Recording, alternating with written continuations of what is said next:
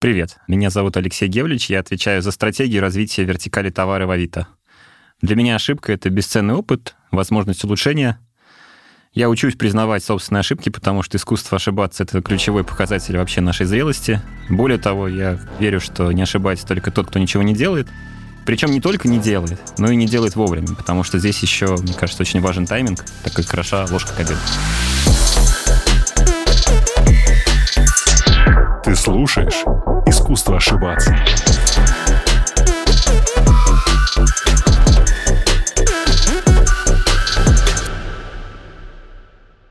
Бум. Привет, Антон. Привет, Алексей.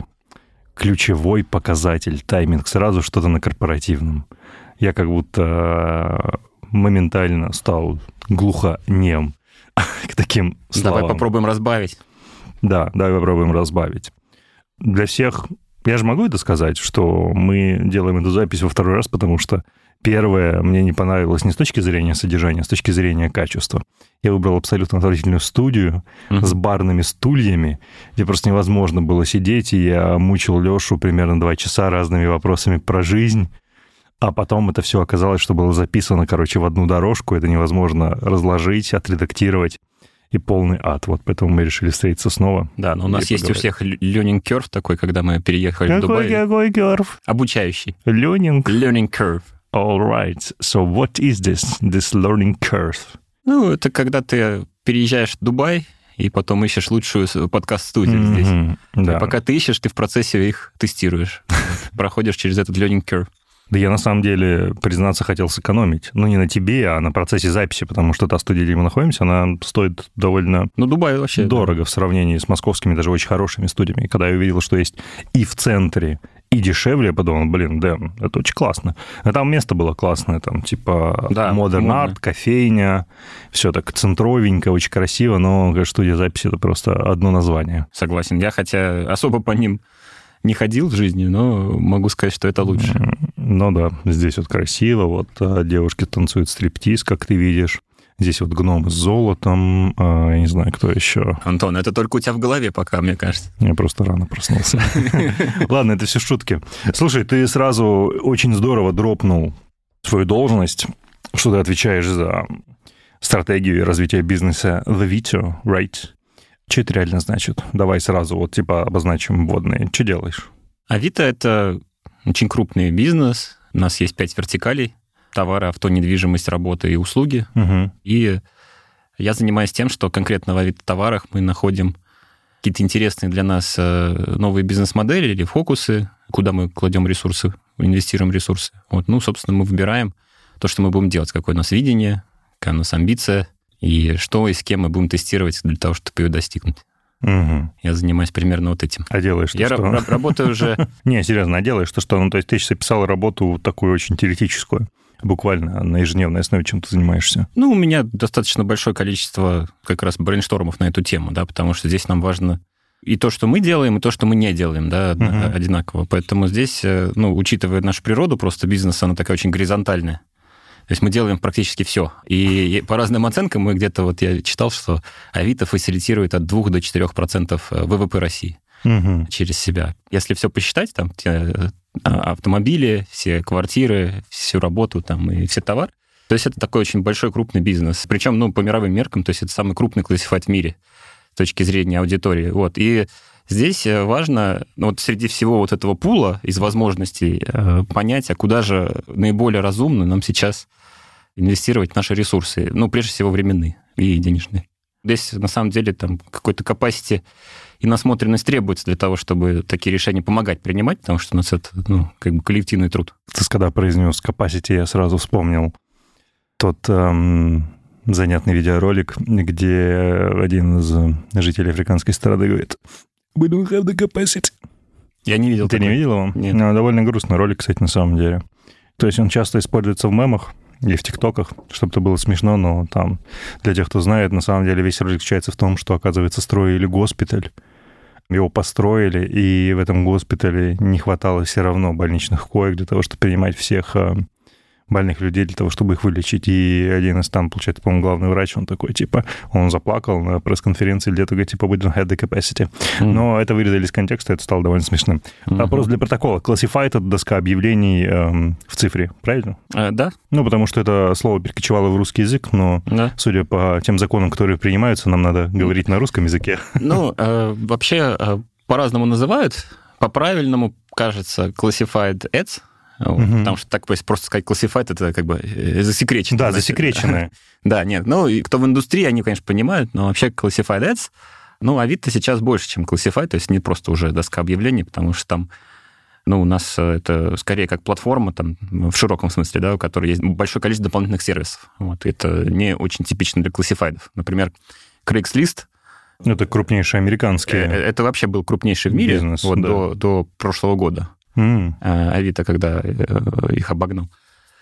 Там с точки зрения продукта, конечно, все совершенно ну, другой взгляд у компании, да, то есть как они инвестируют в развитие продукта, вот этот польский опыт, угу. бесшовный и так далее. Ну, мы стараемся все-таки этому больше акцента придавать, хотя, конечно, нам и тоже есть над чем работать. Слушай, а про что Авито сегодня? Ну, то есть, если, например, спросили бы меня, то, конечно, поскольку я не сотрудник да, вашей компании, у меня бы ответ звучал примерно как это сервис.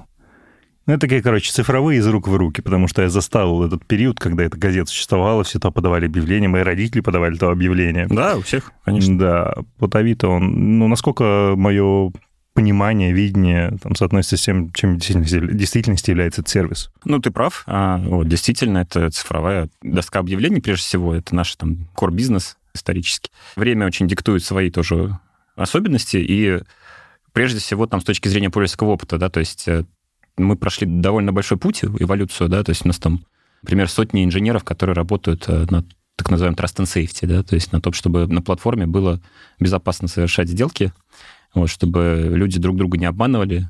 Дальше у нас там есть Авито-доставка, в которой мы достаточно хорошо ну, сейчас развиваем, да, вот, и это тоже mm-hmm. там прежде всего пользователи хотят, потому что, конечно, когда ты сидишь дома на диване, тебе приезжает ну, различные сервисы, которые доставляют прямо у двери, ну, у тебя ожидания так или иначе прокидываются в том числе. C2C бизнес там или частник частнику, да? Угу. Вот, и ты, конечно, тоже хочешь, чтобы было удобно, безопасно, быстро, достаточно разумно по цене там или вообще бесплатно. Вот, поэтому Авито сейчас это платформа, которая удовлетворяет практически ну, ключевые, все ключевые сценарии, там, какие у тебя могут быть в жизни, там, ты хочешь купить квартиру, ты хочешь продать квартиру, ты хочешь купить машину продать машину, арендовать квартиру, купить свои кроссовки замечательные или продать, э, найти работу, э, найти там грузоперевозки и так далее. То есть для нас ну, для меня лично я там Avito э, достаточно часто пользуюсь, даже когда я не нахожусь в России, например. То есть я это делаю удаленно, или там мои родители, или моя сестра. Там. Ну, то есть это то, что вошло в нашу жизнь, вот я считаю, и в России вот в целом, поэтому, ну, это такой уже lifestyle.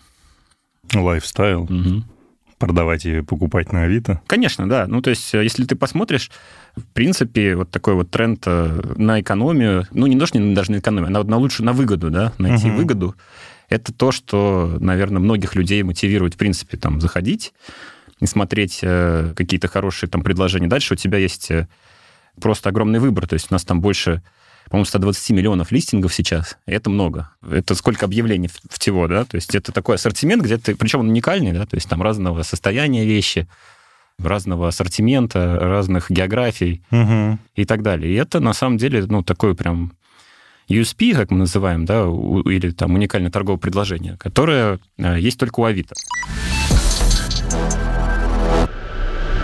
Если вдруг вам показалось, что Алексей несколько отличается от моего уже типичного выбора гостей, то вам не показалось, но не в ту сторону. Алексей – это тот самый человек, который находится за кулисами огромной части огромного сервиса, которым, кстати, ежемесячно пользуются более 50 миллионов человек.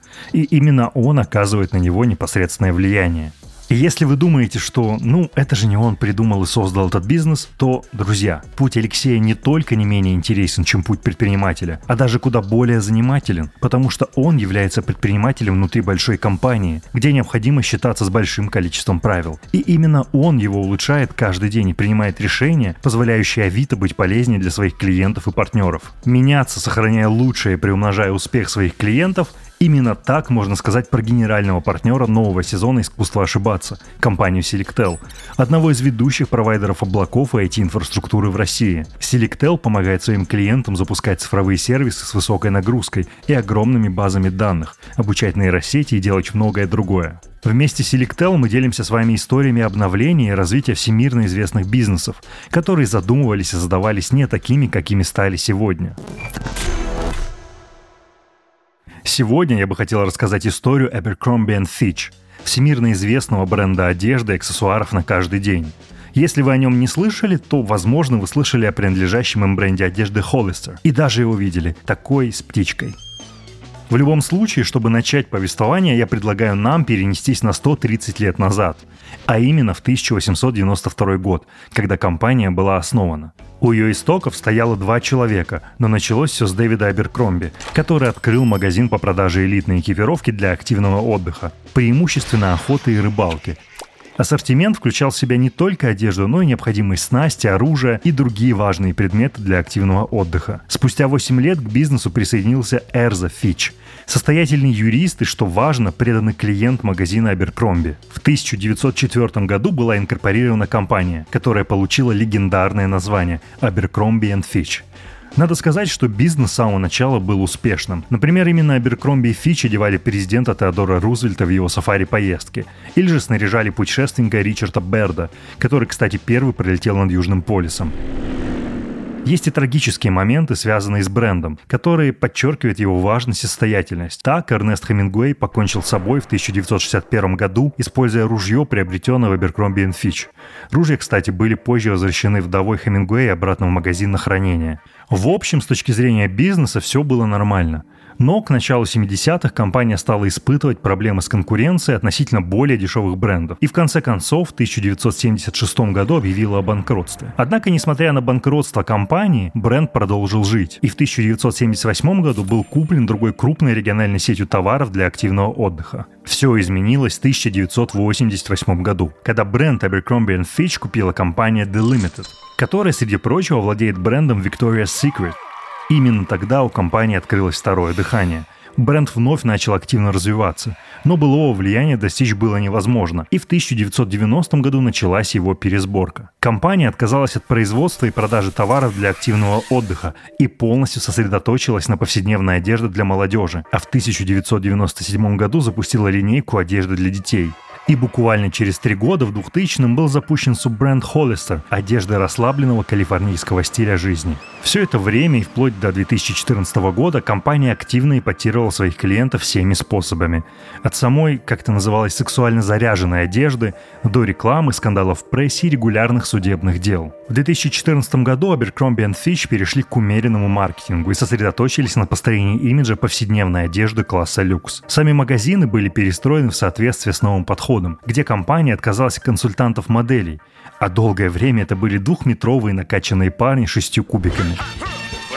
Изменения позволили компании вырасти в цене, успешно пройти через пандемию и начать зарабатывать в разы больше, чем было даже до пандемии. Кстати, в апреле 2022 года Netflix выпустил документальный фильм под названием «White Hot» – «Взлет и падение Abercrombie Fitch», про бизнес компании в конце 90-х и начале нулевых годов, осуждая и обсуждая ее прошлые проступки и практику исключения. Короче говоря, Abercrombie Fitch – прекрасный пример переосмысления и пересборки себя в соответствии со временем, а также признания ошибок прошлого. Бренд буквально посылает нам сообщение, что никогда не поздно пересобраться и начать заново. Даже если у вашего бизнеса нет полуторавековой истории, но есть желание развиваться или менять бизнес-модель, вы можете сделать это без лишних сложностей с IT-инфраструктурой инфраструктурой. В Selectel можно выстроить инфраструктуру любых проектов. Например, если вы занимались продажей цветов, а сейчас решили уйти в машинное обучение и развитие нейросетей, Selectel станет отличным решением. В первом случае, кстати, можно было бы арендовать недорогой сервер с лицензией 1С, а после масштабировать инфраструктуру, арендовать новые серверы с GPU и подключить объектное хранилище для загрузки датасетов для машинного обучения – и главное, все это можно сделать в пару кликов из одного окна браузера. В общем, Selectel предлагает большой выбор продуктов, которые легко адаптируются под потребности вашего бизнеса. А если вы выстроите инфраструктуру в облаке собственной разработки Selectel, то оплата будет по модели Pay as you go – то есть без переплаты за неиспользуемые ресурсы. Вам даже не нужно продолжать слушать мой рассказ сейчас. Просто переходите на сайт Selectel по ссылке в описании выпуска и убедитесь в этом сами. Как Авито стал таким успешным. То есть я обычно стараюсь избегать вопросов, в чем секрет вашего успеха. Я не хочу его спрашивать, забудь. Но, тем не менее, как случилось так, что среди, может быть, на старте аналогичных бизнесов, да, которые, разумеется, были, которые остаются, не знаю, мне в голову, например, Юла приходит сразу проект, а, который принадлежит ВК. Почему именно бизнес Авито в итоге выстрелил больше и занял большую долю рынка? Авито 15 лет уже? было в прошлом году. Например, Юла — это проект, который запустили позже. Угу. Ну, то есть здесь э, в таком бизнесе важен э, так называемый network-эффект, эффект масштаба. И это первое. Второе, вот преимущество, вот first mover advantage называется. То есть первый, кто начал, собственно, он такой вот барьер создает всем остальным за счет этого network-эффекта, потому что у тебя уже есть органический трафик, и люди, которые приходят на платформу просто потому, что они знают, что Авито — например, это если ты хочешь купить там БУ или продать БУ. Но на самом деле мы сейчас, конечно, больше, чем просто БУ ассортимент. Но отвечая на твой вопрос, я думаю, что это ну, сочетание нескольких факторов. Первое, там, конечно, продукт, команда, культура. И это, правда, ну, не просто слова. То есть, действительно, я могу сказать, как человек, который в Авито уже три с лишним года работает, там, мы, в принципе, гордимся там культурой, да, в Авито. Угу. Дальше, ну, понятно, там есть еще некие факты в виде сделок, M&A, да, когда Авито э, фактически соединились с... Э, а с чем, кстати, чего покупали? По-моему, с Ланда, российский бизнес. Это тоже, да, были объявления? Да. Ух ты. Я просто совершенно чуть не в курсе этого был. Да, да. Ну, произошла сделка, консолидация рынка. Слушай, а в чем вот как раз эта история с корпоративной культурой? Потому что, смотри, мое последнее место работы было это Литрес, и там абсолютно не лукавлю. Там часть из наших разработчиков а, довольно тепло говорили о том, что а вот в Авито делают вот так, угу. а вот там как будто мана небесная. Угу. А какая это внутренняя корпоративная культура? То есть а, чем она отличается? Не знаю, как бы ты ее сформулировал писал? Ну, я считаю, что здесь э, несколько вещей. Первое, наверное, то, что большинство людей, ну, все люди, я бы сказал, которые вот у нас есть, э, которые занимают какие-то значимые роли в компании, они привыкли слушать. Каждый может сказать свое мнение, если оно там подкреплено какими-то аргументами, данными, здравым смыслом, ну, то, в принципе, там у всех есть там такая возможность что-то рассказать. И это не важно, ну, какой уровень, да, то есть у нас там все могут обсуждать какие-то идеи со всеми, и для этого, ну, это очень большая ценность, да, на самом деле. Mm-hmm. Вот, ну, если у тебя есть какая-то идея, ты можешь пойти кому угодно ее, по крайней мере, обсудить. Дальше, с точки зрения принятия решений, мне кажется, у нас э, с точки зрения процессов достаточно все понятно. То есть у тебя есть э, очень понятные точки, майлстоуны, да, то есть у тебя есть гейты, у тебя есть приквали... предквалификации там, и так далее. слов, гейты, боже. Ну, ты спросил же корпоративный вопрос про, корпоратив... про корпоративную ну, культуру. Что такое, что такое гейты? Ну, это некие точки отсчета, да, некие точки принятия решений, которые позволяют тебе двигаться по проекту, при этом, ну, с одной стороны, это решение принимать, с другой стороны, это какой-то защитный такой механизм для того, чтобы ты не сжег ресурсы угу. на ненужную какую-нибудь ерунду, например. Ну. Что насчет ошибок? Типа как у вас отношение к ошибкам внутри вашего довольно большого бизнеса? Слушай, ну здесь э, мы же начали, да, с того, что не ошибается тот, кто ничего не делает, и здесь, конечно, мы пытаемся это минимизировать тем, что в принципе, когда мы раскатываем какие-то эксперименты или какие-то новые продукты, это просто раскатывается не на всю аудиторию. То есть это раскатывается на какую-то долю, да, uh-huh. или на сегмент, или на географию. И есть так, большое количество АБ-тестов, так называемых, которые позволяют тебе ну, принять решение, да, дальше ты это э, катишь или нет. А с точки зрения каких-то еще вещей, ну, понятно, что у всех есть э, компании живых, да, есть кладбище там проектов какой- какой-то неудавшихся, и это нормально абсолютно, вот, потому что если ты ну, действительно, э, вообще ничего не делаешь, не запускаешь, не экспериментируешь, кажется, что такое превращается в болото, где, собственно, ничего не прорастет, и тебя там рано или поздно задисраптит. Задисраптит. Я, пожалуй... Антон, ты так, ты так это спрашиваешь, как я будто при... ты никогда не с техом не общался. Тут у прекрасно это... общался, я прекрасно этим языком владею, коллеги. Давайте заилайнимся по нашим таргетам на следующий квартер.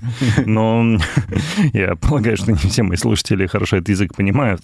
Я, знаешь, хотел, я про кладбище проекта хотел спросить, а можешь сказать, поделиться каким-нибудь направлением или субнаправлением, которое казалось довольно перспективным, но там по каким-то причинам не взлетело. Где-то несколько лет назад мы делали такой эксперимент, мы пытались э, поставить ассортимент новых товаров на вид от э, крупных там enterprise клиентов, плюс-минус то же самое, что на остальных маркетплейсах продается, и была гипотеза такая, что вот есть ассортимент, есть э, мерчанты или там продавцы, да, которые этим ассортиментом торгуют. Угу. Все, что им нужно, это нужна аудитория, и, собственно, будет счастье. Вот, и была там одна из э, продуктовых, например, фичей, ну, для того, чтобы стимулировать покупки, да, это у нас на Авито, в принципе, сценарий стандартный такой, что ты приходишь и кому-то пишешь сначала, спрашиваешь, а вот что там, у тебя вот эта вещь доступна, а тут написано как новое. А что значит как новое? Вот как новое в твоем понимании или в моем понимании, или в нашем понимании? Так. Вот, и мы экспериментировали, чтобы вот эту часть убрать, ну, потому что товар новый, у него есть описание, вот, собственно, ну, да. это там commodity, да, так называемый. Поэтому ты можешь без вот, лишних каких-то движений, итераций, в принципе, Сразу кликнуть, приобрести. купить там и так далее. Но вот людям, например, это вообще не понравилось, потому что стандартный сценарий, заходишь, спрашиваешь, и это вот некий уже паттерн, да, который образовался у людей.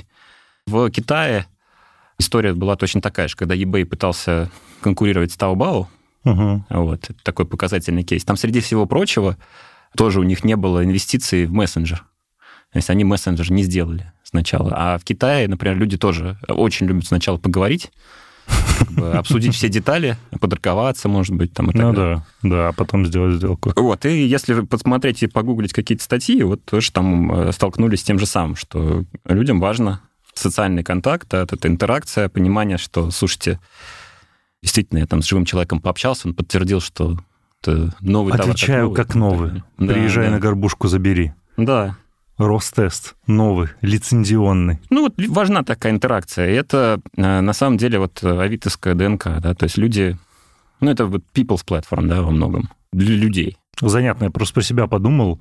Я крайне редко кому-то писал, гораздо чаще я отвечал, потому что я продавал какие-то вещи. И более всего, я думаю, что это э, случай для многих, кто замечал что-то на Авито, когда ты ставишь определенную стоимость, не знаю, 5000 рублей. Пишет человек такой, за тысячу беру. да. Ну, я рад, бери за тысячу, но не у меня. Стоимость 5. ну, тебе хорошее предложение давали. А ты вообще часто покупаешь что-то на вид? Э, не, я продавал, я продавал. я продавал. не покупал, я продавал. Причем, знаешь, я продавал, я переехал на новую съемную квартиру пару лет назад, новую съемную, да, и там хозяин этой квартиры, а, кстати, ты с ним знаком. Да. У него были домашние питомцы, угу. коты в частности, или угу, кот, угу. не уверен, во множественном числе, и там оставалось много достаточно всякой реально мебели для этих питомцев, включая там, знаешь, такую пятиярусную, я даже не знаю, как назвать, площадку для кота которая занимала место, ну, блин, со, со шкаф, честное слово.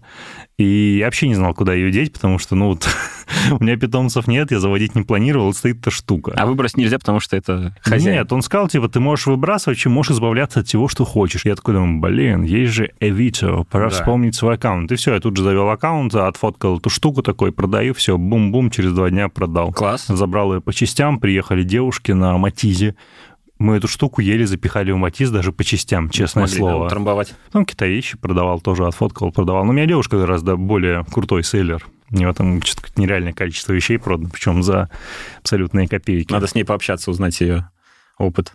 Э, есть такая практика, она называется Customer Voice. Mm-hmm.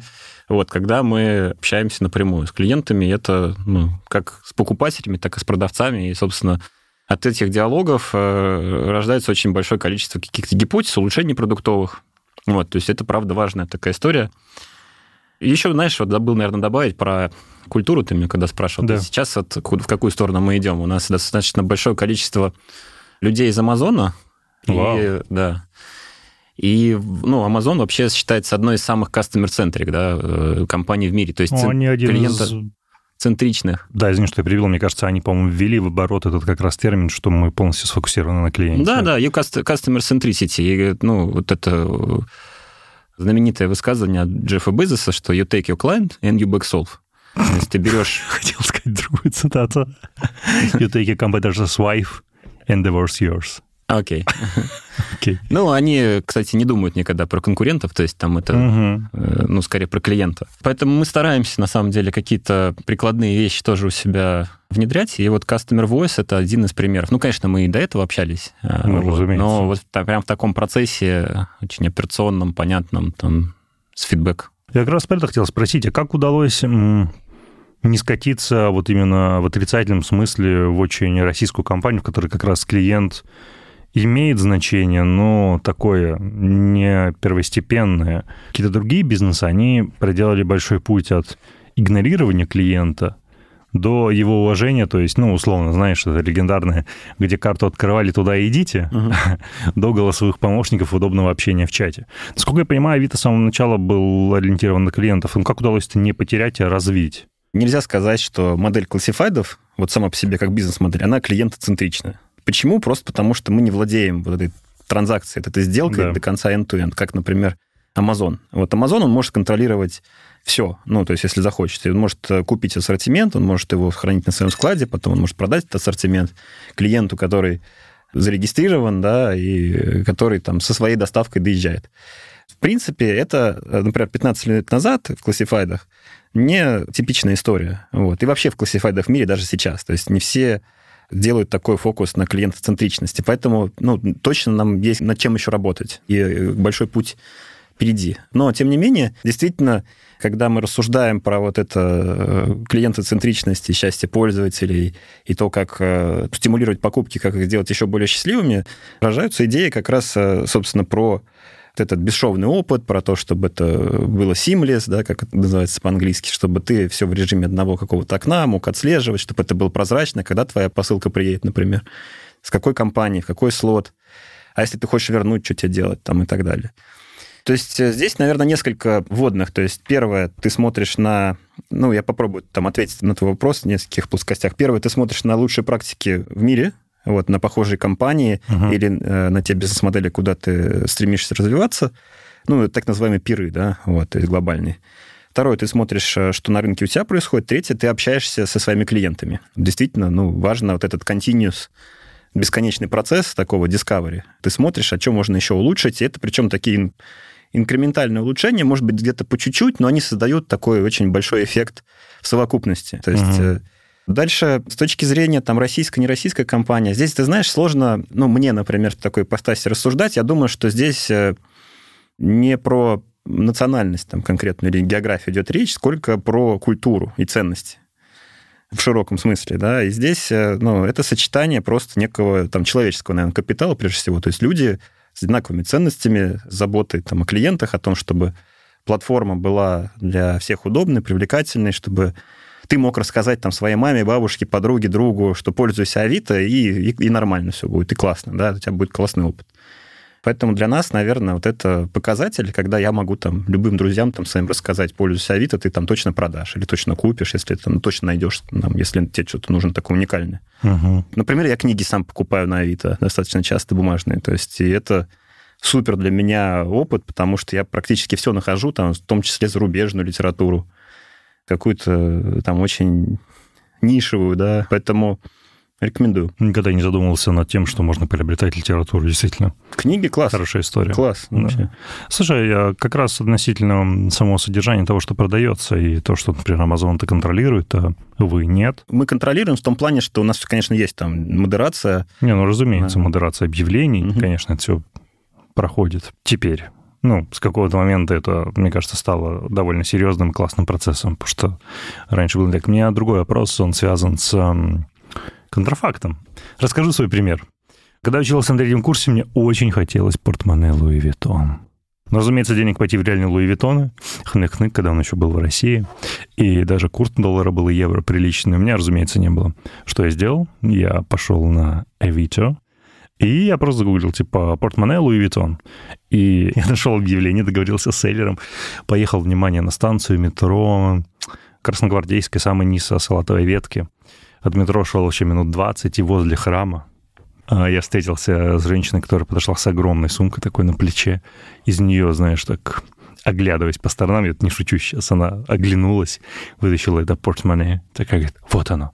Я ей передал полторы тысячи рублей, Она дала мне портмоне, мы стали счастливы. Но вопрос не в этом. Вопрос в том, что у вас был когда-то вопрос в том, что следовательно нам бороться с какими-то серыми вещами, с какой-то протек... заниматься протекцией бренда. То есть вы как-то этот вопрос рассматривали вообще? Ну, смотри, здесь, мне кажется, важно, чтобы твои ожидания, вот как покупатель, они совпадали потом в итоге с покупкой. То есть если ты смотрел Луис Виттон, и там у тебя цена Луис была... Виттон? Луи Виттон. Не, Луис Виттон я смотрел, Виттон. ты абсолютно прав. Луис Витальевич Виттон. Да. Если ты смотрел и, э, этот э, item там, или пред- э, товар, да, он стоил сколько там, тысячу рублей? Ну, Полторы. Вот. Ну, у тебя были, наверное, ожидания, что... Вопросы к Ну, оригинальности У тебя были ожидания, да, что это, скорее всего, реплика. Здесь, на самом деле, ну, два разных, ну, на мой взгляд, сценария. То есть первый сценарий, тебе говорят, что это оригинал, но это не оригинал, нам не очень это нравится, да.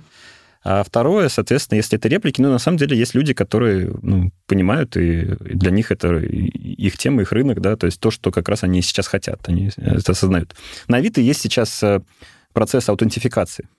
Так. И есть Для чего он работает? Для, для, кого? брендов. Ну, вот в том числе, если ты хочешь э, Луис Виттон купить, точно оригинальный, ты просто смотришь соответствующий бейджик, в фильтре ставишь и, собственно, А покупаешь. как этот процесс происходит на вашей стороне? Ну, там есть несколько критериев, да, то есть это как оффлайн можно делать, это можно делать с помощью сервисов партнерских, которые занимаются аутентификацией. М, Можно сделать с помощью продвинутых пользователей, которые разбираются и которые могут э, смотреть. Можно это сделать с помощью machine learning а, когда, собственно, на компьютерном зрении, на item е ты делаешь такую ну, подтверждение, да, когда ты просишь на подаче объявления, соответствующие, подтверждающие артефакты, например. Артефакт, Тот- документы ты имеешь в Ну, виду, да, или документы, или лейблы соответствующие, Мгм. или какие-то там клеммы, я не знаю, ну, не клеммы. Клеммы. Пруфы, короче, дополнительные подтверждения. Вот, и сочетание этих факторов э, говорит, ну, с большой вероятностью, что, скорее всего, это оригинал, поэтому можешь безопасно покупать. Прикольно. А вам когда-нибудь, э, ну, приходили сами эти бренды, говорили, ребят, слушайте, кажется, что вы генерите для нас там значительную долю условного серого оборота, мы бы хотели, чтобы вы как-то начали работать в сторону там вот аутентификации, например. Были ли такие диалоги? Слушай, если честно, я не знаю о таких э, диалогах. Вот думаю, что вообще тема с таким товаром это общемировая, да, там тема, не- не только в России, не, Не, только разумеется. Авито. Вот, поэтому здесь мы следуем в ногу со временем. У нас там точно могу тебе сказать, что самые лучшие передовые там практики. И это не только в России, а вообще на уровне мировом. Да, Авито в этом плане бенчмарк. Поэтому здесь важно, ну, чтобы у тебя был здравый смысл. Вот, когда ты смотришь Луи Vuitton за тысячу или за полторы тысячи рублей, э, ну, скорее всего, ты должен понимать, что, ну, какого типа вещи или какого типа состояния ты можешь за, это, за эту сумму получить.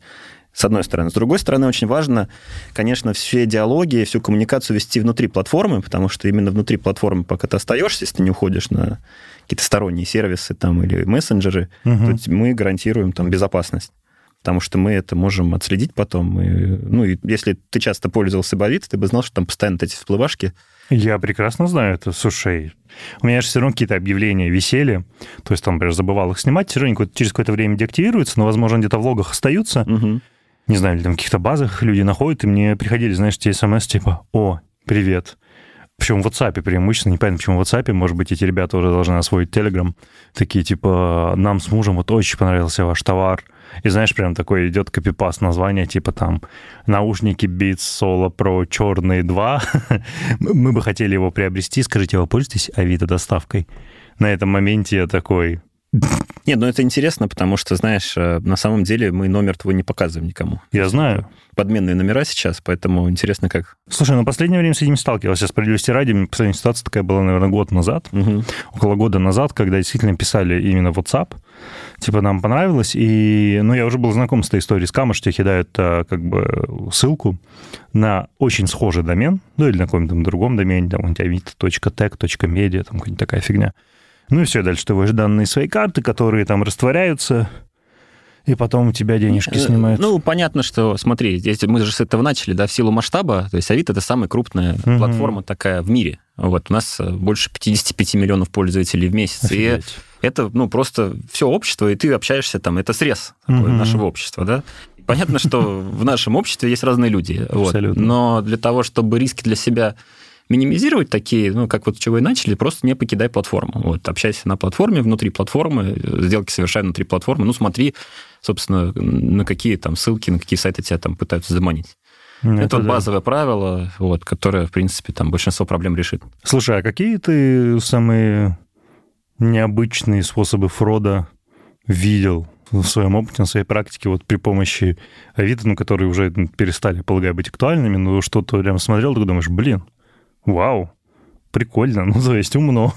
Ну, ты знаешь, я здесь, если честно, не являюсь специалистом, то есть у нас большое количество там инженеров, э, которые в ежедневном режиме там все эти кейсы отлавливают и как-то пытаются решить. Но вот думаю, что большая часть, э, там, по крайней мере, моего опыта, она говорила про авито-доставку, вот, и то, как люди пытались там или на стороне отправителя, или на стороне получателя пытаться как-то воспользоваться ситуацией, там, сказать, что ему там или пришло не то, или он отправил там что-то угу. не то. Но это было в начале, на самом деле, запуска вот масштабирования сервиса, когда не все процессы еще были до конца выстроены и сглажены. Вот сейчас такого практически ну, а вы на себя какую-то ответственность брали тогда в доставке? Ну, то есть, что вы там, не знаю, гарантируете какой-нибудь рефанд или что-нибудь Ну, такое, у нас, страхуете? конечно, мы как платформа выступаем таким грантором. Вот дальше вопрос, э, ну, уже в, наш внутренний, да, как мы разбираемся, потому угу. что у нас доставка, она партнерская, и мы с партнером там э, можем разбираться, собственно, каком из участков доставки могла произойти проблема. Ну, там страховка есть э, вот, грузов, поэтому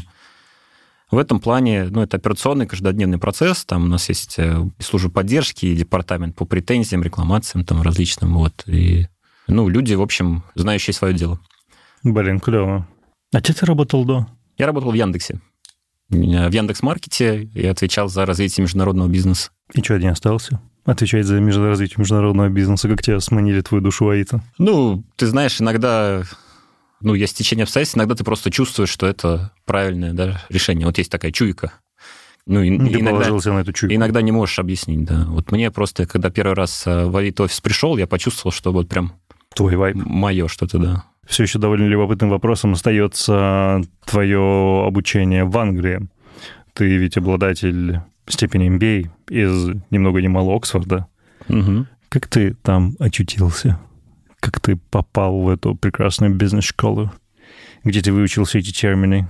Ну, здесь, на самом деле, мне кажется, я больше на работе это э, выучил. А, окей, тем, тем хорошо. Еще. Залайнилось здесь. Ну, бизнес-школа — это интересный очень этот кусок жизни, то есть много можно про него говорить, э, много, я думаю, информации есть там в интернете, как люди поступают, здесь не, не вижу там чего-то, если честно, супер экстраординарного, то есть там десятки тысяч, наверное, людей. Не, ну давай так, ты был стипендиатом или ты не был стипендиатом? Ну, у меня было, э, был дисконт, вот, потому что понравился профиль, потому что я поступил, ну, я поступал в три бизнес-школы, в Оксфорд, Кембридж и в Инсиат. Я выбрал Оксфорд, потому что мне в том числе дали там стипендию, вот, и было очень понятно, где жить, что есть, где искать работу там, и так далее. Ну, не до конца справедливости ради, потому что здесь стопроцентную гарантию как бы никто не дает и не рассказывает на входе, но я сделал такой research, я созванивался с, со студентами, они мне там рассказывали, причем в этот момент я понял, что насколько вообще открытый такой community, всем людям пишешь просто где-то в LinkedIn, люди очень открытые, меня вот это как-то очень привлекло. Вот. Ну и в тот год, когда я поступал, случился Brexit, и так. фунт обвалился на 30% почти что. Поэтому это такой дополнительный был... Э, Стимул. Дополнительный был плюс. Слушай, а какого размера скидка была? Ну, в районе 30%. Угу. То есть, условно, там обучение же стоит порядка 100 тысяч, плюс-минус? Ну, обучение, если честно, просто вот tuition fees, э, последний раз я смотрел, там что-то в районе 65 тысяч, тысяч фунтов. Ну, если посчитать еще ну, за то есть 1020 где-то жилье и за еду, вот, собственно. Ну, большинство людей, э, ну, когда идут в бизнес-школу, они берут кредит да. тем, чтобы потом его оплачивать из будущей работы, из будущей зарплаты. Откуда у тебя вообще возникла потребность пойти в бизнес-школу? Ну, то есть ты на этот момент где работал? Ну, чтобы принимать решение о том, что тебе необходимо бизнес-образование, бизнес-администрирование. Да, ну, я работал в компании, которая называется Mitsui Co. Это японский э, торговый инвестиционный такой дом. Угу. Одна из крупнейших компаний в Японии. И, если честно, я там работал почти 4 года, и вот в какой-то момент мне очень захотелось э, уравновесить вот эту всю восточную экзотику с э, западным таким взглядом. И я подумал, что образование — это может быть интересный вариант. Вот, плюс я пообщался с людьми, которые уже через это проходили, они меня... Ну, Все однозначно зам... сказали, что да. Они замотивировали, ну, просто это понятно, что такая, может быть, ошибка выжившего, да, то есть ты общаешься с людьми, которые через это прошли, конечно, они тебе будут э, говорить, что... Нахваливать. Да. Но им же кредиты надо отдавать. Да, да. Но я вот искренне совершенно говорю, что это просто как кусок э, жизни даже. в отрыве от академических каких-то вещей. Вот. Он прекрасен, вот там и нетворк, и люди, да, ну, которые из 40, по-моему, там разных стран у нас были. Вот. И это круто, так, круто. Да, это такой вот, знаешь, котел, в котором люди, ну, которых ты иначе, во-первых, бы, скорее всего, не встретил, а во-вторых, там не так общался, не так ассимилировался с ними. Вот. вот это есть такое слово бондинг, да, то есть вот это вот э, опыт дружбы такой настоящей студенческой. Вот. Поэтому прикольно. Сейчас ты, в принципе, там большинство стран, если приезжаешь, там смотришь, а вдруг кто-то у меня там есть, вот я еду в Бейрут, например, у меня там есть из Ливана люди. Еду в Дубай, в Дубае есть э, знакомые, в Абу-Даби есть. Вот. Вчера, кстати, приезжал наш ректор новый э, из бизнес-школы сюда, в Дубай. Вот, общались про комьюнити здесь, общались про то, как мы можем друг другу помогать, ну и так далее. Вот это ощущение такой вот, знаешь, инклюзивности, оно, правда, ну, для меня лично там создает какой-то такой... Мужик приехал за донатами. Ну, в том числе, наверное. За да. эндаунтментом. Ну, да. конечно, вот. это же главная опора выпускники. Это, ну, это хороший регион, Абсолютно. ради для того, чтобы такие вещи обсуждать. Вот, поэтому. Абсолютно. Слушай, а что главное ты приобрел помимо нетворка? То есть я его не недооцениваю, разумеется, там по своему академическому опыту я прекрасно понимаю, что это ключевая вещь. Угу. Но при этом я крайне редко слышу от выпускников бизнес-школ, что они получили какие-то hard skills, которые действительно оказались им полезными. То есть... Не, я могу сказать, что я получил hard skills. Какие, soft, например? Skills. Э, ну, смотри, я вообще по образованию инженер по автоматизации и роботизации, да, то есть у меня нет ничего там связанного с менеджментом, с лидерством, uh-huh. с аккаунтингом, с финансами там и так далее. Ну вот матчасти, да, вот этой. То есть, конечно, я могу там зайти на миллиард курсов на Курсере, там на Ютубе, и, в принципе, ну, ну базовые вещи, базовые вещи я могу получить. Но для меня там в том числе это была академическая задача для того, чтобы я был такой вот well-rounded, да, как это называется. Ну, то есть, чтобы... Всесторонне развитый. Всесторонне развитый.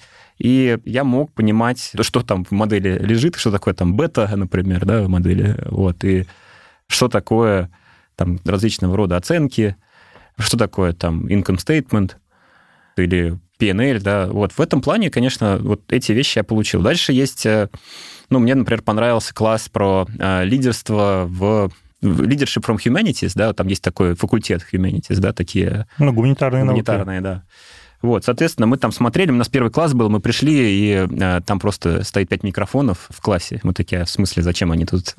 Так. А потом профессор приходит и говорит, слушайте, ну вот сегодня у нас будет такой необычный класс, э, мы э, пригласили там музыкантов, которые профессиональные, да, они друг друга никогда не видели вживую, А мы их сейчас будем просить там спеть, э, ну или там сыграть там вот эту мелодию. И просто посмотрите, за ними понаблюдайте. И мы смотрели, как они репетируют, буквально за 10-15 минут, там, друг друга не зная, они распределили роли, они распределили, кто там будет первый, кто второй, кто третий, в каком порядке, и кто будет там у них общий лидер, там, лидировать это все, да, координировать. И они, собственно, сыграли, причем, ну, мелодии такие непростые быть. И потом мы это анализировали, и он говорит, ну, смотрите, вот видите, как вот э, люди как бы в такой для них естественной среде музыкальной, они идут через вот э, решения вот эти о том, кто какую роль займет в команде, совершенно вот э, как-то у них нативно это получается. Вот, такой взгляд со стороны. Дальше смотрели на архитектуру лидерства, да, ходили там по Оксфорду, смотрели все эти там 40 с лишним колледжей, и нам профессор рассказывал, а вот смотрите, здесь, собственно, вот эти барельефы, вот эти статуи, это то означает, это это означает, и это вот лидерство в архитектуре. Ходили там на выставки, смотрели картины, там тоже оценивали лидерство. Это такой взгляд, если честно, я нигде больше не видел. То есть обычно ну, и особенно если речь идет про бизнес-образование, это как раз вот эти прикладные вещи про влияние, про переговоры, про... Угу. Ну, финансы, учет, ну, это все, да. Да, немножко более корпоративно, вот. И это то, что, например, Оксфорд дает конкретно. Дальше там все эти формальные ужины, то есть у нас там несколько раз, каждый колледж э, несколько раз э, в неделю ну, в зависимости от того, какой колледж, он, короче, хостит формальный ужин. Формальный ужин, это приходишь, там такой нарядный, э, в галстуке, ну, не в галстуке, там все бабочка ходят. Смокинги же, да. Да. И, собственно, там молитва, и все садятся, едят, общаются, и очень все смешано. То есть разные факультеты, разные студенты с точки зрения возраста. Ну, то есть не ну, только MBA, а в целом Абсолютно нет. Вот в этом плане, что бизнес-школа, она интегрирована на 100% Это очень круто. в университет, и ты, конечно, вот я жил там с человеком, который там занимался физикой, ну, в общаге, да, другой там занимался политикой, political science, да. Были музыканты, были медики, угу. доктора там и так далее будущие. Вот, поэтому вот этот симбиоз, то есть бachelor, да, или бакалавров и магистров, мастерс э, в разных форматах, это, конечно, вот тоже такой большой плюс. Слушай, а с точки зрения гибкости, насколько сильно тебе приходилось, не скажу подстраиваться, но адаптироваться к условиям, которые вот тебя окружали там? Слушай, очень, если честно, сложно было в начале, когда я приехал только там на условно 1 сентября. Да. И, ну, я думал, что я нормально говорю по-английски, например, ну, плюс-минус там меня можно понять, да, и я могу понять, да, что говорят. Да. Но когда я переехал, и когда там первые дни, первые недели я просто почувствовал, что вот, ну, и меня не понимают там до конца, и я не понимаю. вот. И это было очень стыдно, вот, потому стыдно. что... И вроде бы как бы я все экзамены сдал, вроде бы меня приняли. А что такое? И у меня голова очень болела, я помню, когда ты приходишь, там общаешься с людьми из разных э, стран, то есть там есть э, из Индии, есть из Пакистана, есть из, ну, Шотландии, например. И это просто супер разные там люди, супер разные акценты, супер разные стили угу. вот, языка. А есть наш, да. И вот ну, мы, в принципе, там типично, что мы смотрим там американские фильмы, американские сериалы, у нас акцент американский. Да. И нам нормально американцев понять, хотя они тоже для нас быстро достаточно говорят. А вот все остальные акценты мы не очень даже слышали. Вот для нашего русского уха они вообще непривычные. Это факт. И поэтому вот здесь приходилось как-то перестраиваться. То есть я помню, что я вышел, знаешь, э, один раз там в паб, и у меня однокурсник но он такой лорд. Он из Шотландии, прям вот он в замке живет реально. Прям лорд. Прям лорд. Вильям Стормонт его зовут, вот можешь его потом загуглить. А, и он мне что-то говорит, а я его не понимаю, потому что вот это вот... Что-то на дворянском. Вот. Э, и я ему говорю, Вильям, я тебе куплю пиво. Он такой, да я не пью пиво, блин. Да, да, надеюсь, нет, он выпил. Он сказал, что ты мне напомнишь, чтобы я потом тебе тоже купил. Я говорю, а то забуду. Вот, поэтому... Это я, кстати, понял, эту часть. Но в целом вот это было такой все равно барьер, а, ну, вот э, фонетический, да. Фонетический. Или культурный. Знаешь, мы как-то шли, опять же, с паба там э, в нашу общагу с другом из э, Германии. Так. И я говорю, ну что, бро, ну как ты? Он говорит, блин, братишка, я тоже ничего не понимаю.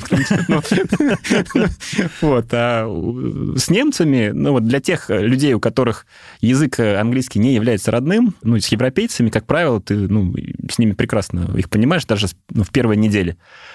Это вот такой вот есть э, нюанс. Что-то было, кроме языкового барьера? Культурный э, барьер тоже есть. Конечно, Британия интересная страна в плане того, что это тоже такое островное государство с своими традициями, со своими какими-то устоями о том, что, например, про силу там, бюрократии процесса, а вот Британия это, конечно, бюрократия, где она, ну, она работающая, но она такая очень строгая по всем процессам, надо обязательно идти, что-то заполнять, смотреть там, и так далее.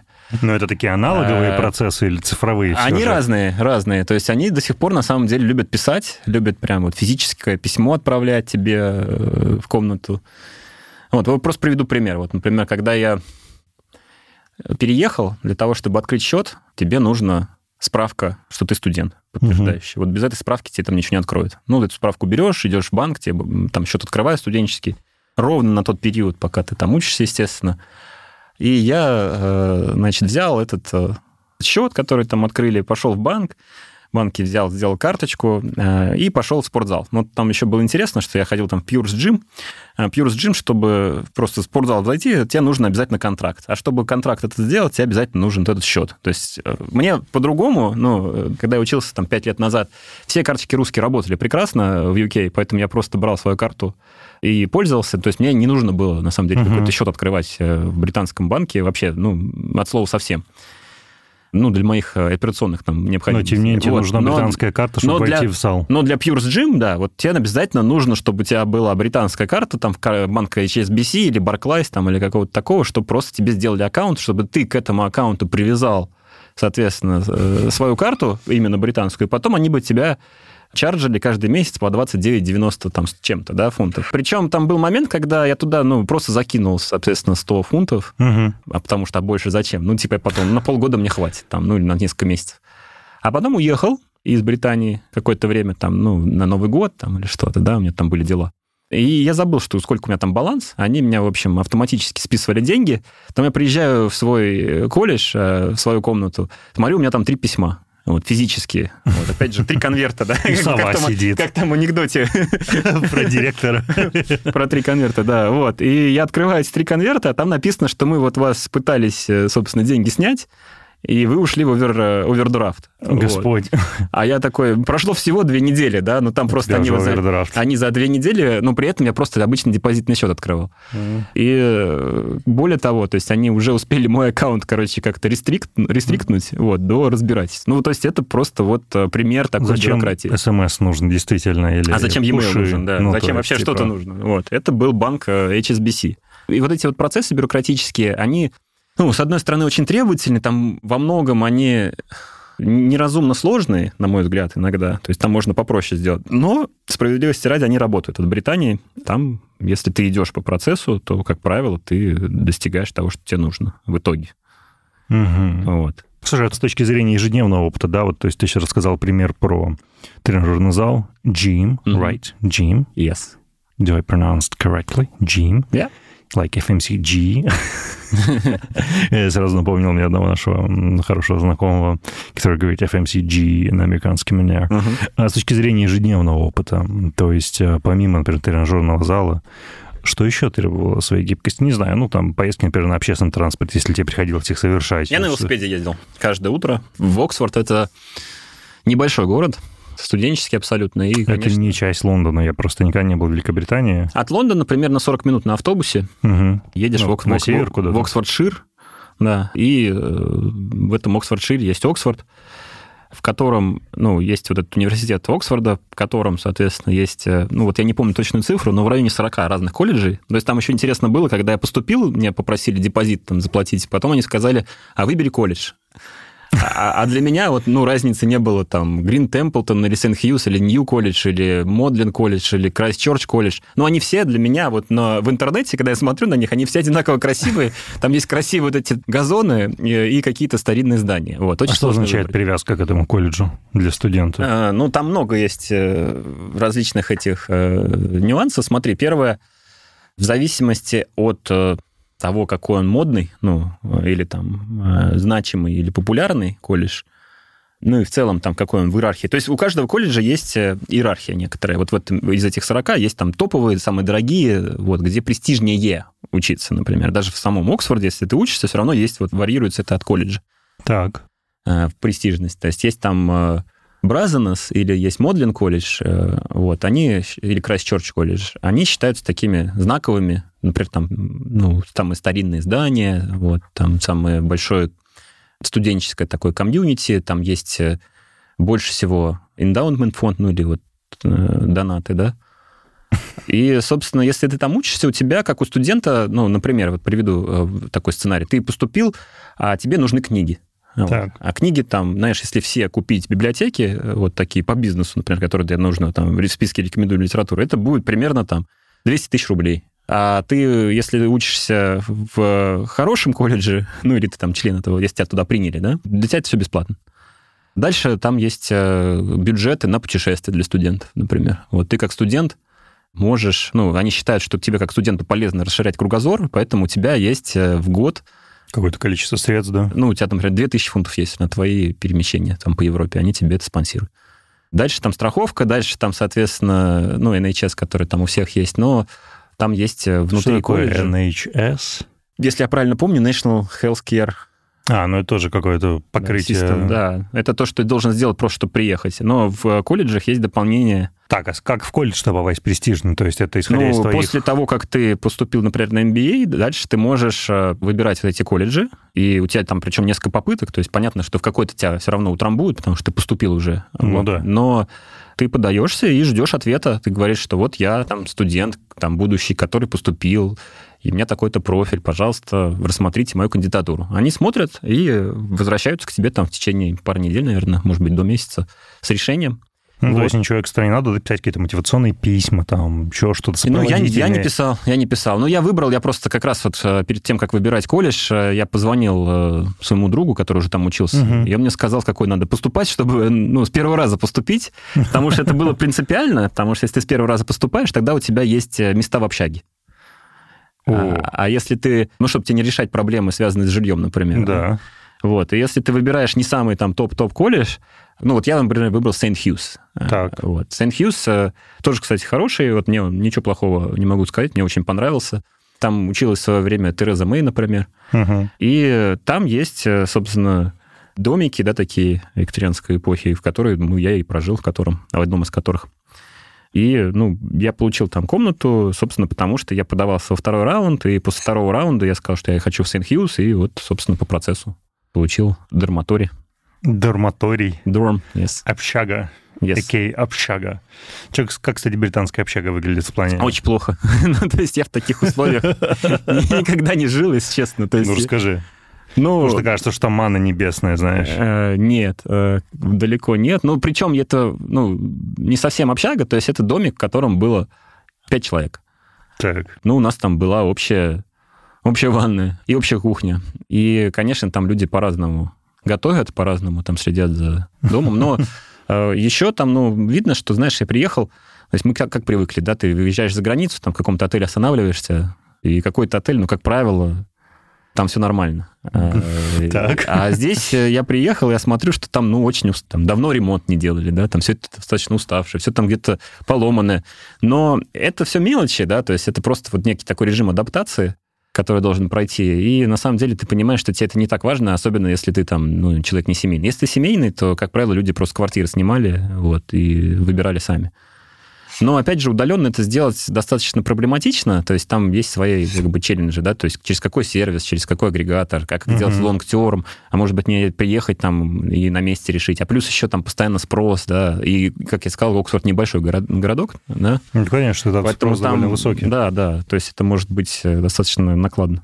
По завершении учебы в Оксфорде ты бы поехал туда еще раз учиться, или ты, может быть, выбрал INSEAD or Harvard Business School? Слушай, здесь э, сочетание вещей, мне кажется, когда ты вот сам думаешь про то, какой MBA да, выбирать, я думаю, что здесь нужно ну, опять же, вот как в случае с Авито, да, когда была чуйка, здесь тоже должна она, э, интуиция присутствовать. Я думаю, что нужно спросить себя, чего ты хочешь, потому что здесь ну, сложно сказать, какой самый лучший MBA в мире, да, ну, хотя там есть, конечно, большое количество Есть какие-то рэнкингов, типа рейтинги, да. да, но важно, аж какой лучший MBA для тебя, вот конкретно. И здесь вот для меня лично вот это, вот эти традиции, вот эти британские там взгляды на жизнь, британские традиции, э, университет, где не только бизнес, э, да, а в принципе ты чувствуешь себя частью вот этого большого оксфордского комьюнити, где ты можешь общаться там и с физиками, и с музыкантами, и с докторами, и там большое количество вот этих студенческих э, мероприятий, тусовок, там, групп по интересам.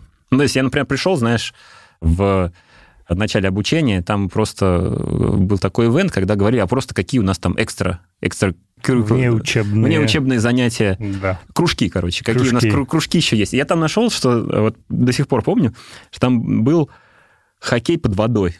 Хоккей под водой. Вот, я не знал, что бывает хоккей под водой, но я знал, что, знаешь, там бывает... Хоккей с мячом. Да, вот там, я, там, а там он есть, понимаешь, там есть вот круги по интересам вот для хоккея под водой. Там робототехники, там какой-то блокчейн, ну всего, что ты вот про- просто можешь и не можешь представить. И, конечно, отвечая на свой вопрос, для меня, я ну, очень рад, что туда попал. Для меня это люди, для меня это вот эти традиции, это ощущение сопричастности. У нас в этом году будет э, реюнион, вот, и я очень надеюсь поехать для того, чтобы посмотреть, там, какие у кого новости. Ну и в целом там еще раз Блин, да прикольно. ощутить эту атмосферу, да. Ну, а MBA, слушай, по итогу, вот, например, в российской, в российской действительности он тебе добавляет какую-то ценность для работодателя? Здесь сложно сказать, то есть зависит, наверное, от работодателя. Есть такое выражение, что э, с- MBA как справка менталити, да? Что ты пришел, вот там получил, и теперь ты такой классный, тебе надо везде брать на работу. Вот это сейчас не так работает. Не уверен, что когда-то работал, но, наверное, там, может быть, какой-то период там наши тучные годы, да, там до 2008 возможно, когда нужны были там специалисты с каким-то западным образованием, но А, я бы перевернул немножко по-другому. Мне кажется, что тебя самого как человека достаточно сильно трансформирует, то есть расширяет кругозор, у тебя развиваются навыки, там, так называемые soft skills, да, ты умеешь там угу. говорить с людьми, особенно с людьми из других стран, ты можешь наводить вот эти мосты, можешь их понять, они тебя могут понять, понимаешь контекст, меньше волнуешься по поводу там ну, да. своего английского в том числе. Поэтому здесь я думаю, что основная ценность, которая происходит по факту, это то, что не то, что ты получил эту справку, да, а то, что ты сам себя а, ну, в этом ну, плане прокачал. прокачал да, да. И это причем доходит со временем. То есть если ты сразу там после выпуска, это одно, а вот я сейчас тоже периодически захожу во все наши чатики, вот не надо что-то узнать про healthcare, например. Я пишу в наш чатик, где-то 400 человек, говорю, чуваки, что у нас там про healthcare есть? Вот, скидывайте. Вот, и мне там пишут различные люди из индустрии, из различных географий, да, то есть быстро делятся. А дальше это все же, ну, каждый из них это такой network hub, то есть ты, они много кого знают. Ну, вот это как раз адский сетевой эффект, Абсолютно. о котором мы вначале говорили. Абсолютно. Как и для бизнеса, так и для человека. Да. Потому что 400 человек, каждый из них знает еще по 400. Да. Который знает еще по 400. Да, да, абсолютно. И таким образом раз и... Теория шести рукопожатий. Ну да, она самая. Она работает, кстати. Она, кстати, действительно хорошо работает. Занятно, что нет одного выпускника MBA, с которым я общался, будь то Гарвардская бизнес-школа, Инсиат, а, ну, с тобой мы разговариваем, Оксфорд. Я, ну, высшая школа коммерции в Париже. Я ни от кого не слышал о том, что кто-то из этих людей приобрел какие-то новые hard skills. Все в разной степени отзываются о своем прошедшем образовании. Кто-то сетует на то, что это было дорого, кто-то говорит, что, может быть, неоправданно дорого. Но, тем не менее, все говорят о том, что, блин, ну мы классно тусовались, потянули язык, что-то поняли, появился нетворк. Ну, я делюсь своим опытом. То есть я точно получил и знания, эти hard skills. Я сильно там себя трансформировал, мне кажется. То есть я был такой достаточно интровертного типа. Ну, я и сейчас там интровертного, но то, что тебе нужно просто поговорить там с четырьмя-ста людьми из разных географий, там просто hello, my name is Алексей, да, и... My name is Alex, it's well, Alex, man. No, I, I, I was always, uh, I was always Алексей, да, меня всегда так звали, Алексей именно. Вот, это достаточно большой такой челлендж был. Сейчас э, я понимаю, что, в принципе, для меня он уже перестал быть таковым, и я могу вполне спокойно со всеми общаться. Слушай, кстати, а насколько это правда, что MBA преимущественно получают э, консалтеры, там, из стройки, преимущественно большой четверки? Я не знаю, ну, конечно, в консалтинге, ну, насколько я знаю, да, там есть специальные ну да, это же финансируется самими компаниями в том Там числе. есть специальные программы для этого, поэтому, наверное, это очень типично для них. Но в моем классе, например, было ну, консультантов, я бы сказал, не больше, чем 15-20% mm. экс-консультантов. То есть там люди из индустрии были, люди из э, различных индустрий, причем там из энергетики, из технологий, из фармы, из Ну, это топ-менеджеры или это в том числе предприниматели, которые работают в этих индустриях? Разного рода люди. Я бы не сказал, что это C-level, да, потому uh-huh. что все-таки MBA — это люди примерно там до 30. До 30? До 30. Ух ты. Да. Ну, там средний возраст как раз 27, по-моему. Вот, 27-28. В зависимости от школы там разные Так, возраст. время уходит. Да. А, но если ты там C-level, уже скорее там пойдешь на Executive MBA.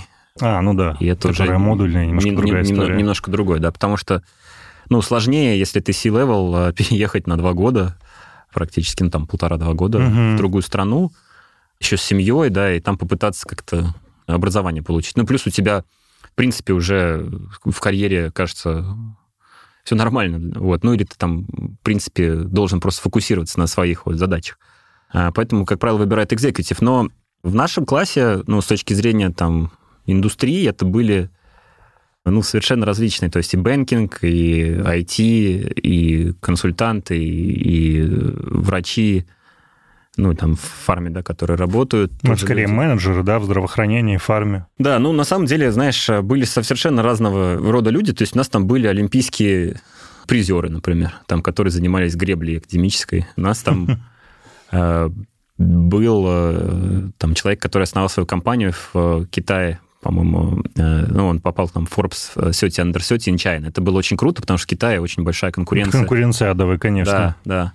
Вот он попал, он там основал, знаешь, программу для поиска там молодых лидеров. Вот она такая была диджитальная платформа, и, собственно, он там хорошо ее масштабировал, и вот, собственно, попал в этот Forbes.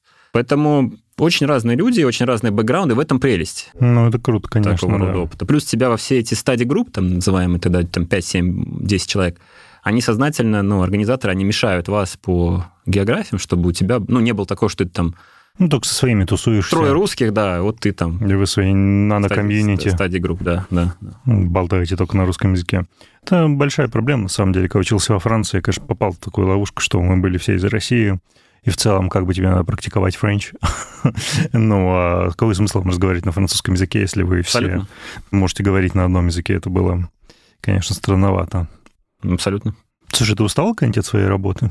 Ментально, что типа, блин, Иногда, задолбался. иногда, да. Ну, я люблю э, то, что я делаю, вот прям кайфую. И поэтому у меня усталость, она вот скорее физическая всегда бывает. Мгм. Вот, то есть э, в меньшей степени там какая-то эмоциональная, там что вот все, все не то, все не так, там и так далее. Такого не было, слава богу.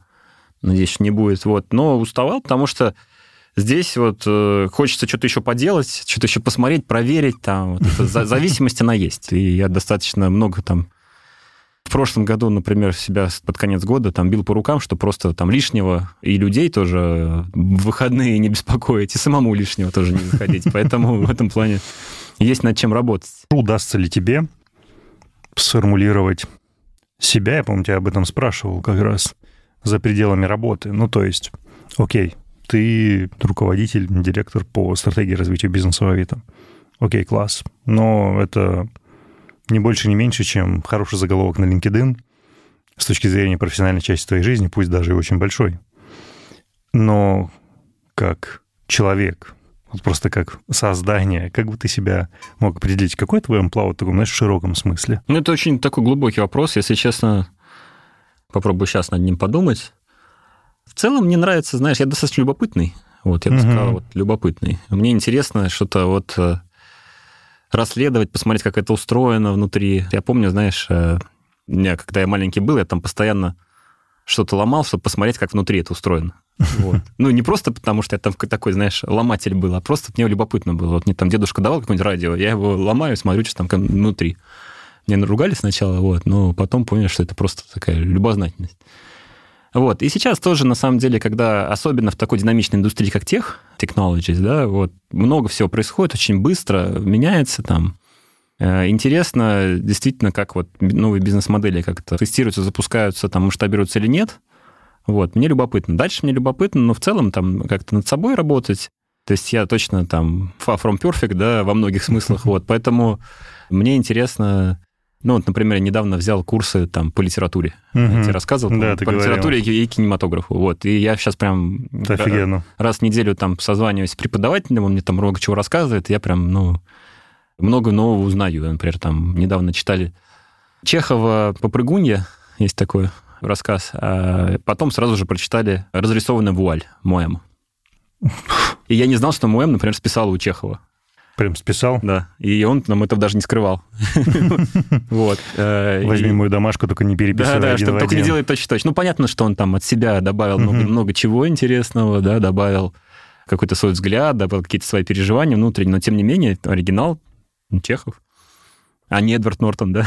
Эдвард Нортон. Там, кстати, совершенно по-другому все сняли. Ну,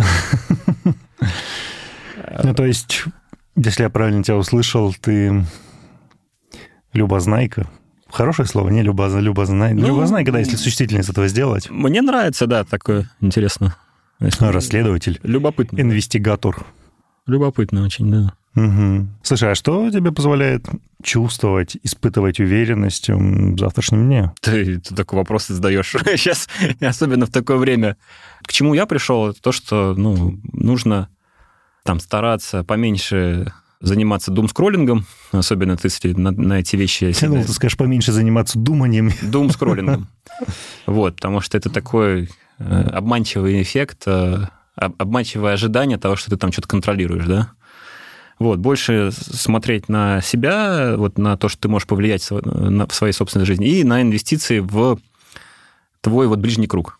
Это Да, то, что что- позволяет тебе быть уверенным? Да, потому что вот я тебе про- просто приведу пример. Я когда э, ну, и уехал там в начале в середине сентября в запланированный отпуск, и у меня какие-то там операционные проблемы возникли из-за того, что ну, там что-то не работало, например, какие-то uh-huh. там компьютеры я забыл там или что. Вот, ну, у меня мои близкие люди, они там всегда выручали, вот, при, привозили, если что-то нужно. Ну, или, например, опять же, приведу э, пример из Оксфорда, когда я, э, знаешь, там был такой у меня смешной случай, когда я учился там первый семестр, после первого семестра у нас э, экзамены там всего, по-моему, 3-4 семестра, но там что нетипично, то, что экзамены идут каждый день друг за другом. О. То есть я там без э, какого-то перерыва, то есть у меня там был аккаунтинг, финансы, технологии операции и микро, макро, короче, и все за 5 дней, ну, типа, раз за разом, да, это все с первого, там, ну, с третьего, по-моему, января до, Блин, до 5 до 6 плотно.